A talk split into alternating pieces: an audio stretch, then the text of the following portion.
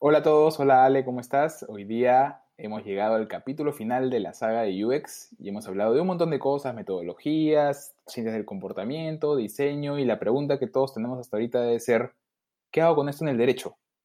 Sí, definitivamente ya comprendimos que existe esta visión de los servicios, de los productos, sabemos que se puede complementar desde las ciencias del comportamiento y que también un abogado puede este, tomar esta perspectiva. Bueno, el capítulo de hoy en Empática, el podcast de Behavioral Legal Design de Baxter Consultores, es Legal UX. Y ahora, ¿cómo aplico toda esta información en el derecho? Parte 4.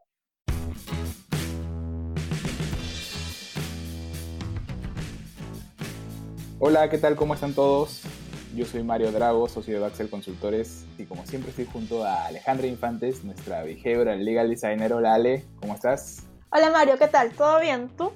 Muy bien, muy bien. Hoy día vamos ya a cerrar la saga de UX. Son cuatro capítulos, este es el capítulo final. Eh, ¿De qué vamos a hablar hoy día? Bueno, creo que básicamente hoy día necesitamos eh, explicar ¿cómo es que vamos a aplicar toda esta metodología en el día a día? O sea, ya, nos queda claro que existe esta perspectiva, que hay muchas formas de aplicarla, que los abogados podemos hacerlo, pero entonces, si los abogados podemos hacerlo, ¿cómo es que lo hacemos? O sea, ¿cómo mejora nuestros productos? ¿Cómo mejora nuestros servicios? Sí, porque es muy fácil hablar de UX, hablar de experiencia de consumidor, de hecho son términos que están de moda, que son bastante comunes, pero de allí a saber cómo aplicarlos, no es tan simple como creer que le quieres dar lo mejor a tu cliente o a tu usuario, tu consumidor, al ciudadano, si es tu, el usuario de una política pública, sino que lo importante es conocer que existe una metodología, que existen principios de diseño, principios de las ciencias del comportamiento que puedes aplicar para que de verdad llegues a un resultado medianamente predecible, por lo menos. Sí, creo que uno de los puntos más importantes sobre esta metodología, sobre esta visión o forma de acercarnos a un producto o servicio legal, parte de la idea de comprender bien el problema y los personajes que están dentro del problema. A, la diferencia de lo que normalmente solemos hacer, que es saltar hacia la solución, ahora creo que esta metodología nos deja claro que debemos retroceder un poco para poder este, comprender a qué nos enfrentamos y realmente qué es lo que tenemos que solucionar. Sí, y, Ale, tú dijiste en alguno de los capítulos, me parece que en el capítulo que conversamos con, con Manuela, algo bien interesante que es, no hay que menospreciar, no lo dijiste así, pero digamos, no hay que menospreciar la experiencia del abogado porque no es que aplicando UX, aplicando legal design o aplicando cualquiera de estas metodologías nuevas para acercarte al usuario, debes dejar de lado todo ese bagaje que nos, que nos trae el derecho. Creo que es lo más importante. O sea, creo que todo lo demás es una cubierta para poder hacer que nuestro conocimiento de derecho sea mejor y llegue de mejor manera al usuario final. ¿no? Entonces, hablemos un poco de esa metodología, de, cómo es que nuestro conocimiento de derecho se puede ver eh, reforzado, repotenciado, como dice exactamente, a través de estos mecanismos que nos trae el diseño y las ciencias del comportamiento. Sí, creo que, bueno, como te decía, la primera idea es tomar en cuenta de que eh, existe un problema y que ese problema se puede, se debe entender. Eh, en segundo punto, es súper importante saber que el derecho es solo una herramienta más este, que puede solucionar un problema, pero no es un fin en sí mismo. Entonces, creo que eso nos eh, ayuda a romper un poco el cascarón de que es el abogado el que monopoliza todo el conocimiento de derecho, sino que más bien lo abre porque el derecho está hecho para personas que no son abogadas y que son usuarias. Y que al igual como nosotros como abogados no podemos entender un informe técnico de un ingeniero, posiblemente las personas eh, usuarias del derecho no van a entender mucho de lo que sucede si es que no centramos nuestros productos o nuestros servicios en ellos y los seguimos centrando en el derecho eh, en sí mismo, ¿no? Claro, eh, creo que el abogado a ver, yo estoy, yo estoy convencido que el abogado tiene una función en la sociedad que es que se parte en tres cosas, ¿no? Uno es buscar la justicia, buscar la, eh, procurar la seguridad, la seguridad jurídica me refiero, y por último, eh, velar por la paz social. Entonces, no es que la tarea del abogado se vea minimizada con lo que pueden aportar otras, otras ciencias u otras metodologías, pero sí es importante tomar en cuenta que nosotros como abogados, por lo general, creo que a todos los que nos están escuchando le puede dar pasar alguna vez, que nos vienen con una consulta, que nos vienen con un caso, y la consulta y el caso tienen por lo general un fin, ¿no? Quiero que me digas tu opinión sobre tal tema, y por lo general nuestra opinión ya está formada por nuestra experiencia, por nuestro conocimiento del derecho, y todo lo demás es un camino que nosotros armamos para hacerle entender a nuestro cliente o a nuestro usuario por qué hemos llegado a esa conclusión. Eh, creo que la tarea del, diseñador, del científico del comportamiento es, es a la inversa. No sabe a dónde va a llegar y sale a experimentar, obviamente con conocimientos previos. Sí. Pero ese, es el, ese, es el, cambio de mentalidad que debe tener un abogado sin abandonar su, su, capacidad y su interés en llegar a un fin que, que considere correcto, pero borrar esa idea que le dice que él tiene la respuesta correcta y todo lo demás es un medio para llegar al fin que él quiere. No creo que se debería ser al revés, deberíamos decir, no sabemos hacia dónde vamos a ir, creo que lo mejor sería comenzar a experimentar, comenzar a conocer y así vamos a poder descubrir de repente cosas que no estamos viendo porque porque también nos sesga, ¿no? Querer llegar a una solución que nosotros pensamos que era correcta desde el principio. Sí, sí, definitivamente nos sesga y creo que perjudica mucho la tarea legal porque pierdes la estrategia. O sea, algo que, yo veo en nuestro día a día es que la estrategia legal es muy importante, pero para poder tener una estrategia que pueda resolver un caso o solucionar algún problema vinculado al derecho, no normalmente ¿qué hacemos? saltamos a la conclusión y caemos en el, sesgo de, reforzar nuestro punto de vista. Seguramente alguien que nos está escuchando está diciendo, no, cuando uno tiene un objetivo claro, sabe que su estrategia tiene que estar dirigida a ese objetivo y, tiene razón. No es, que, no es que exista una fórmula mágica para todas las situaciones posibles. Lo que sí es importante es que no existe una solución correcta si es que antes no hemos investigado y experimentado respecto a todos los posibles caminos que podemos tomar. Eso es lo importante. Para ganar un caso, que sabemos que tenemos que defender la posición A, obviamente vamos a hacer todo lo posible para llegar al fin que quiere esa posición A. Pero lo importante es, ¿nos vamos por la derecha o nos vamos por la izquierda para llegar más rápido? ¿Qué va a convencer más al juez? ¿El argumento 1 o el argumento 2? ¿Deberíamos atacar con todo a nuestra contraparte o ser un poco más reactivos?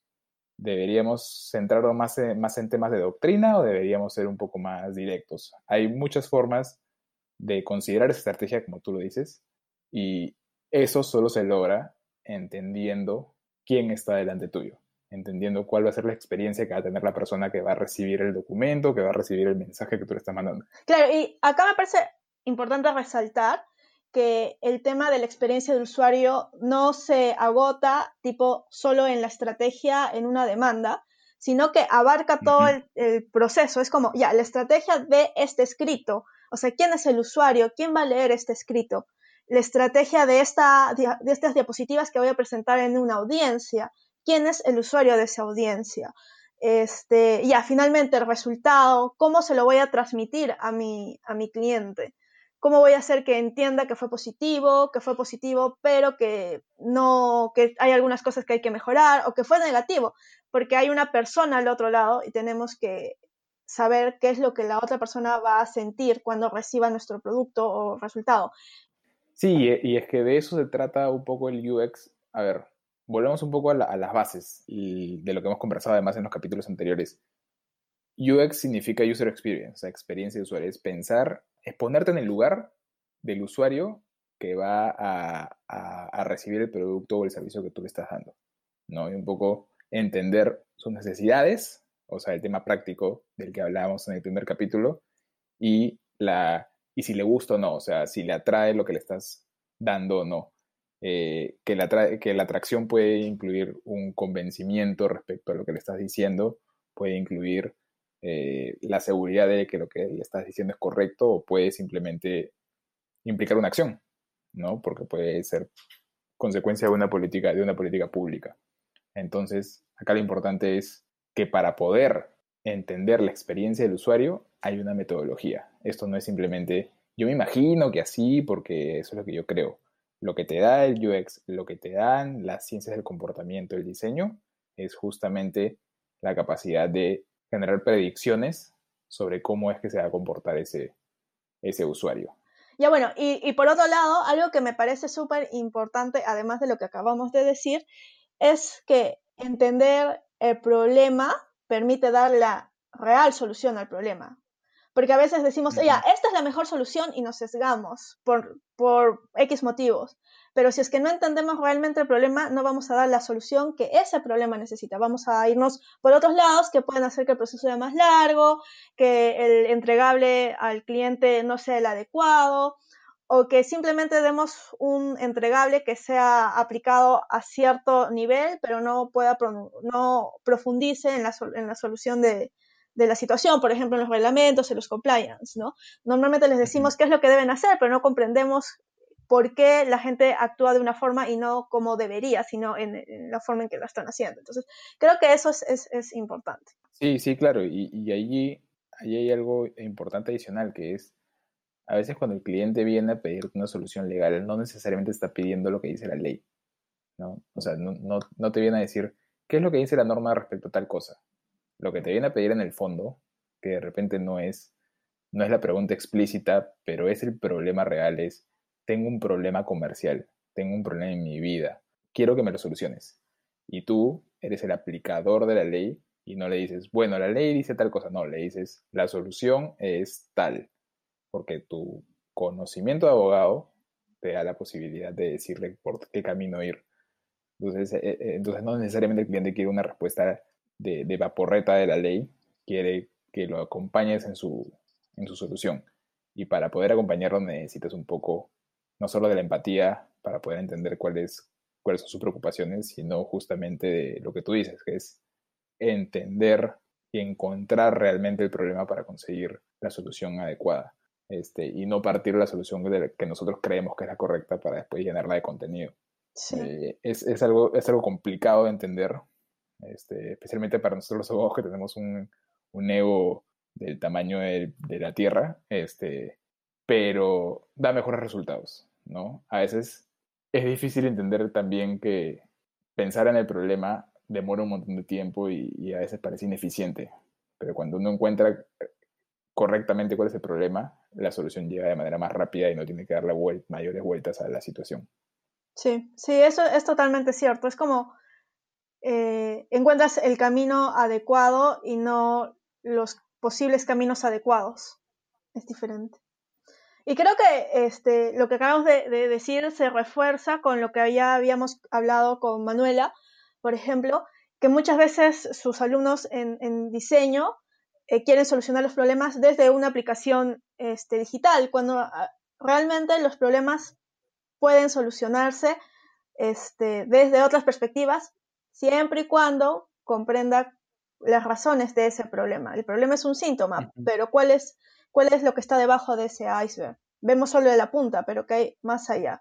Y por otro lado, también creo que es importante tomar en cuenta de que lo que nosotros pretendemos no es decir que la tarea legal está mal, porque yo creo que más bien los abogados este, han hecho lo que, o sea, hacen bien su labor, solo que pueden repotenciarla desde otras perspectivas, ¿no? Y creo que de ahí viene mi, pregunta hacia ti, Mario. ¿Cómo tú crees que puedes aplicar este, en tu día a día todo lo que hemos hablado durante estos, estos cuatro capítulos? Sí, a ver, en realidad creo que el, todo esto del legal design, el UX y de todos estos, estos temas de diseño son una metodología, sí, eh, pero son una forma de pensar. Y esto que, puede sonar un poco abstracto, en realidad no lo es. Y no lo es porque si se los explico de otra manera, creo que los abogados nos están escuchando nos van a entender bien. Hay una gran diferencia entre pensar como ingeniero y pensar como abogado, ¿no es cierto? Entonces todos sabemos que no piensan iguales porque tienen esquemas mentales distintos. Bueno, el esquema mental del día de design es un esquema mental distinto y hay que aprenderlo y hay que aplicarlo en el día a día. Entonces no es tan fácil como que tomé un curso de dos semanas, ya soy un legal designer. No, esto es esto es un, tema que demora, que toma tiempo, que toma práctica, que toma muchas equivocaciones también, este, y que tiene, tienes que tener una capacidad de resiliencia muy, muy grande como para entender que te puedes equivocar y que tienes que volver a comenzar otra vez porque no entendiste bien el problema. Y a todos nos pasa. Y les va a pasar a todos y nos va a seguir pasando a todos, porque si tuviésemos la, la varita mágica para entender cómo funciona la gente, este, si todos supiésemos cómo hacerlo, no tendríamos chamba, pues, ¿no? No habría problemas ni siquiera. no podríamos ser abogados porque nadie tendría problemas porque todo el mundo sabe lo que el otro quiere. Claro. Entonces, es, es eso. Es este, eh, cambiar un poco de mentalidad y comenzar a ser metodológico, ¿no? Este, utilizar la metodología de primero busca el problema y después busca la solución. Más, más que eso, ¿no? No solo busca el problema y busca la solución, porque, porque creo que en el entre buscar el problema y encontrar la solución, están todos esos pasos de los que hablaba Manuela, están todos esos pasos de los que hablaba Pedro el Carpio también, y ahí es donde entra también tu, tu propia experiencia como abogado, y, y, si uno va aplicando la búsqueda, ¿no? Eh, por hablar de un método que, es el método Baxel, búsqueda, que es mucha investigación, el análisis de esa información, que es de los dos pasos que más demoran, para luego entrar a la ejecución, este, uno probablemente tenga una mejor evaluación y un mejor resultado, una mejor legitimación, como le decimos nosotros, de todo el proceso que ha tenido. Y no es un proceso que nosotros hacemos este, como, de, como diciendo, bueno, hoy día vamos a hacer la B, ¿no? Vamos a buscar, a buscar, a buscar, a buscar. No, es un proceso que fluye naturalmente y que uno al final se da cuenta que en el día a día lo va haciendo, ¿no? Que tiene mucha investigación al principio, que tiene mucho análisis al principio, mucha pérdida que de tiempo parece, pero en realidad al final hace que toda la solución llegue, decante de manera más, más sencilla. Sí, sí, lo que dices es cierto y también este, concuerda con lo que nos decía Manuel en algún punto, ¿no? Eh, una vez que tú comprendes bien el problema, que puede ser la, etapa más larga, e incluso tal vez más costosa, las otras eh, partes del proceso son mucho más rápidas y pueden ser incluso mucho más eficientes, porque claro, las propuestas que estás eh, haciendo son más, este, como responden mejor a, la, a, la, situación problemática. Y creo que por otro lado también es importante que si bien el abogado ha estudiado derecho para ser abogado, esta perspectiva, esta forma de ver el problema que es behavioral, o sea, que de esta perspectiva desde el diseño, significa también abrirse a trabajar en grupos multidisciplinarios. Y es ahí que el abogado no deja de ser abogado, sino más bien complementa lo que ya sabe desde la perspectiva de otro saber. Sí, hoy día ya trabajamos muy bien los abogados con ingenieros para temas de construcción, por ejemplo, con economistas para temas de competencia.